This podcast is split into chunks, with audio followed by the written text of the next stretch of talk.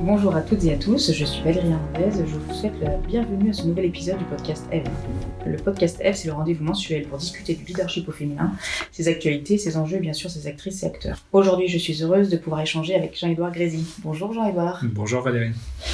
Jean-Édouard, vous êtes anthropologue, docteur en droit, médiateur, formateur et conférencier. Vous êtes associé fondateur au cabinet Internego. Depuis 1997, vous avez collaboré au développement du Harvard Negotiation Project, qui concerne la montée en compétences des dirigeants et managers. Vos recherches portent sur la conflictualité des hommes et des organisations. Par ailleurs, vous êtes l'auteur de plusieurs ouvrages, notamment du livre intitulé Gérer les ingérables. Vous êtes aussi co-auteur de La Révolution du don et du livre Œil pour œil, don pour don, la psychologie révisitée, paru en 2018 aux éditions Desclés de Brouwer. Alors Jean-Edouard, après ces quelques mots euh, sur votre parcours, je voudrais que l'on parle du don. Mhm. Alors le don n'est pas une notion typiquement associée au monde de l'entreprise. Pouvez-vous nous expliquer ce que vous entendez par don? Ah, c'est l'élément le plus essentiel puisque c'est ce qui est au cœur finalement du lien social, de nos relations. Comment les liens se créent, comment la confiance s'installe dans une relation alors, sous des abords extrêmement généreux, le don peut être aussi extrêmement vicieux. Gift, dans les langues germaniques anciennes, a deux significations. Cadeau et poison, donc c'est pas du tout bisounours, mais c'est pour l'entreprise, par exemple, ce qu'on appelle aujourd'hui son capital immatériel, toute la dimension organique, vivante de l'organisation. Donc, euh, il n'y a, a, pas plus essentiel comme euh, capital à protéger, c'est toute la dimension évidemment euh, humaine ce qui fait que l'innovation est possible, que la, coopération se produit, que les choses se font tout simplement. Euh, il n'y a qu'à organiser, j'ai envie de dire, une grève du zèle dans une organisation, ce qu'on appelle en anglais working by the book. On travaillait uniquement selon ce qui est écrit pour voir qu'une entreprise sera paralysée en quelques minutes, voire quelques heures si les process sont bien écrits. Mais en général, on va pas très loin si euh, il n'y a pas ce sens de l'initiative, cette capacité à surmonter les difficultés euh, du quotidien, à partager l'information, à faire un certain nombre de choses qu'on ne peut pas décréter. Dans votre livre La Révolution du don, vous parlez effectivement d'un cercle vertueux du don et du contre-don.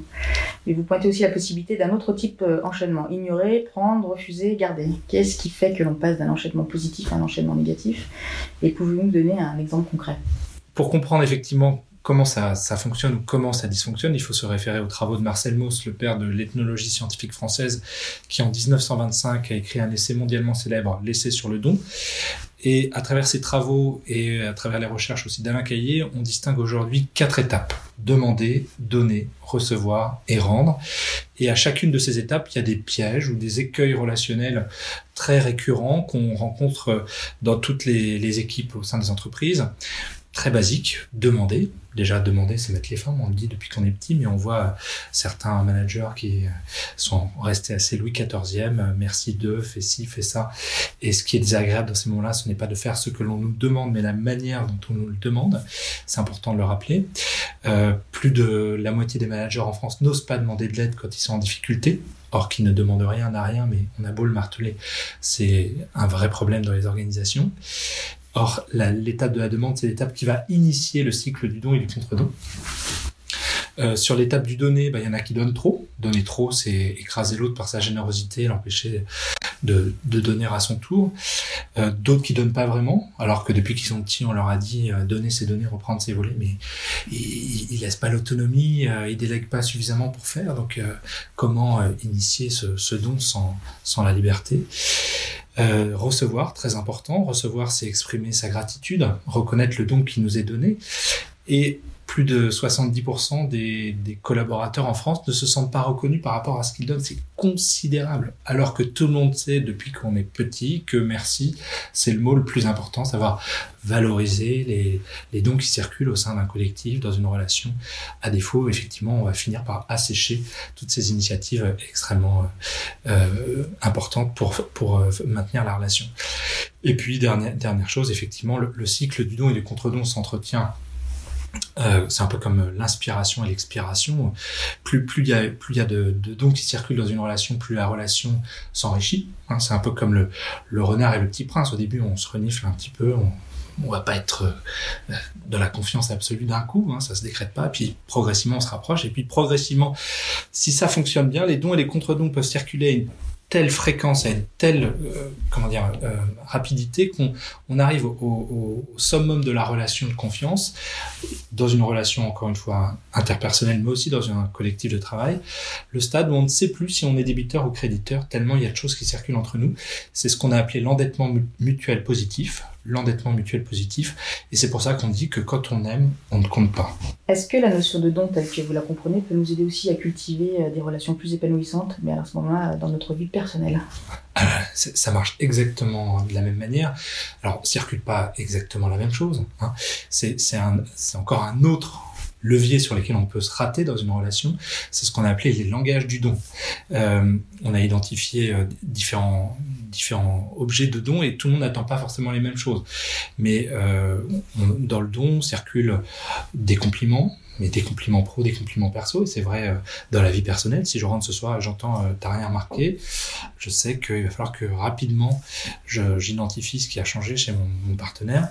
Euh, circulent des idées, circule euh, la transmission de savoir, circule des recommandations pour euh, réussir des projets, mais recommander un, ça peut être un médecin, ça peut être un client, ça peut être un fournisseur, ça peut être un amoureux, ça peut être, etc. Euh, rendre service, de la vie de la vie de couple et de la vie euh, entre amis c'est essentiel pouvoir se rendre service pouvoir compter sur l'autre. Euh, juste des moments d'écoute active on est vraiment là pour l'autre pour entendre ce qu'il a à nous dire les difficultés ou les joies euh, qu'il rencontre etc euh, bien sûr. D'ailleurs la plus vieille étude en sciences sociales euh, qui a démarré en 1938, qui continue aujourd'hui, montre que le premier facteur de bonheur sur Terre, c'est la qualité des relations aux autres.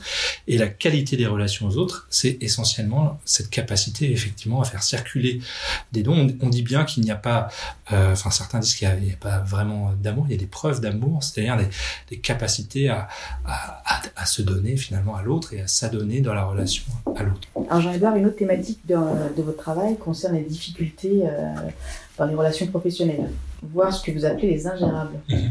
Je pense à une problématique que nous connaissons probablement tous, les négociations difficiles. Comment peut-on se préparer pour aborder une négociation qui s'annonce vraiment compliquée? Mais quelque part, les négociations difficiles, souvent, euh, alors il y a plusieurs facteurs. Le premier facteur, c'est celui dont on parle, plus essentiel. On pourrait dire qu'il y a mal donne. C'est-à-dire que on a pas assez demandé, on n'a pas osé demander, on a trop donné, on n'a pas su recevoir, etc. On n'a pas donné ce que l'autre attendait réellement, etc. Donc il y a mal donne. Et donc la première étape, c'est être en capacité de sortir de l'informalité de l'échange, donc du don qui est informel, intangible, pour rentrer dans quelque chose de plus explicite. C'est la culture du feedback que beaucoup d'entreprises cherchent à développer. C'est juste être capable de dire, voilà, euh, j'attendais euh, un remerciement de ta part par rapport à tout l'effort et l'énergie que j'ai développé, même si les résultats sont pas là. Euh, J'attends ça aussi de toi pour euh, rester motivé dans, dans le projet. Donc premier premier premier élément, c'est le feedback si, si c'est difficile, parce que si ça prend du temps, si on prend sur soi, etc., euh, assez rapidement, le, le, premier ennemi qu'on va devoir euh, avoir à, à, gérer, finalement, c'est nous-mêmes. Parce que euh, le, la difficulté, c'est que nous avons des émotions, naturellement, euh, du fait de de, de, de, bah de, l'impuissance que ça qu'on peut ressentir parce qu'on est bloqué dans une prise de décision, parce que nos intérêts sont pas intégrés, parce qu'on n'est pas reconnu comme on aimerait. Euh, il y a beaucoup d'émotions qui, qui, qui, surviennent et du coup, assez rapidement, notre, cerveau euh, perd en maturité, se, se réduit parfois juste à la dimension euh, du cerveau reptilien avec des réactions naturelles telles que riposter, fuir ou céder, qui contribue aux difficultés qu'on va rencontrer. Donc euh, à ce moment-là, le, le, principal travail, ça va être de retrouver du discernement, de ne pas en faire une affaire personnelle, de parfois différer une rencontre difficile pour la remettre à un moment donné, on va le faire, en tout cas, il faudra oser la confrontation. Le principal, euh, règle d'or, j'ai envie de dire, quand il y a mal donne, quand il y a blocage, difficulté, négociation difficile, c'est accorder le bénéfice du doute. Accorder le bénéfice du doute, ça veut dire retrouver de la disponibilité psychique pour arriver avec la volonté de comprendre d'où vient le problème, où est-ce qu'on s'est raté dans notre histoire, et non pas la volonté de convaincre, euh, voilà ce que tu as fait, voilà pourquoi tu as tort, voilà pourquoi j'ai raison. Euh, et ça, c'est très très simple sur le plan théorique, mais très complexe sur le plan euh, cognitif. Alors, dernière question. Dans le palmarès des difficultés relationnelles au travail, on connaît aussi ce que vous appelez parfois les personnalités toxiques. Mm. Alors, comment gérer ce type d'ingérable? Par quoi peut-on commencer lorsqu'on est confronté à ce type de situation? Déjà, il faut faire attention à ne pas étiqueter trop vite son interlocuteur parce qu'on a souvent tendance à... Il y a plein d'ouvrages qui circulent sur les cons, les ceci, les cela. Donc ça, ça dispense quand même d'aller se confronter à l'autre, ce qui est, ce qui est pas une bonne chose. Donc si on est vraiment allé au bout de la démarche, de l'explication, voir si n'y arrivant pas, on a fait appel parfois à un médiateur aussi qui peut recréer les conditions du dialogue, sécuriser un échange pour vraiment aller au, au bout d'une démarche d'explication. Euh, à quoi est-ce qu'on va reconnaître qu'on est sur une dimension déjà pathologique avant d'arriver dans le toxique euh, Pathologique, on ne sait pas exactement le pourcentage, mais voilà, certains disent 8, 12 personnes, 12% pardon, des, des, acteurs peuvent avoir des, des, personnalités pathologiques. Euh, on va reconnaître qu'on est face à, à cette dimension-là à deux facteurs. Le premier, c'est que notre interlocuteur n'apprend pas de ses erreurs. C'est-à-dire qu'on a fait un premier feedback, on a fait une première explication, on a géré une première situation, on est allé au bout du, jeu, et 15 jours, 3 semaines, un mois plus tard, paf, ça recommence. Donc on réexplique et puis ça recommence. Ça veut dire qu'au bout d'un moment, notre interlocuteur est enfermé dans un schéma mental dont elle ne sait pas sortir réellement et dont elle est la première victime. Euh, deuxième, deuxième facteur, si c'est pathologique, c'est avec tout le monde et pas qu'avec nous. Hein. Alors, la plupart des, des personnalités pathologiques sont tout à fait compatibles avec le monde du travail. Hein. Euh, c'est pas après ça dépend sur quoi ils travaillent. Euh, je vais rentrer dans la caricature et les stéréotypes, mais euh, c'est pas très gênant d'avoir quelqu'un un peu obsessionnel qui s'occupe du contrôle de gestion ou de la comptabilité. Hein. Il vérifie, il contrôle, etc. Euh, c'est pas très gênant d'avoir un commercial un peu histrionique qui a besoin de reconnaissance, d'aller au devant des gens, de, il se nourrit de ça. C'est pas facile à manager, mais euh, ça peut être un excellent commercial. Euh, là où on va parler de dimension toxique, c'est très précis, il y a deux cas de figure. Le premier, c'est euh, la dimension paranoïaque. Là, effectivement, on parle de dimension toxique parce que, à force d'imaginer le pire, c'est une personnalité qui va produire ce qu'elle redoute. C'est ce qu'on appelle la prophétie autocréatrice. Je me dis, tiens, Valérie, elle a pas l'air sympa. Du coup, j'aborde Valérie avec un visage un peu sombre. Et effectivement, on va pas se trouver sympa l'un l'autre, mais je participe de la difficulté que, que je, crée par la représentation que j'en ai.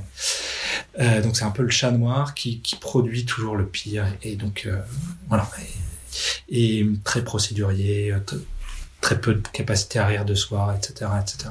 Ça, crée des ambiances assez, assez de méfiance euh, généralisée.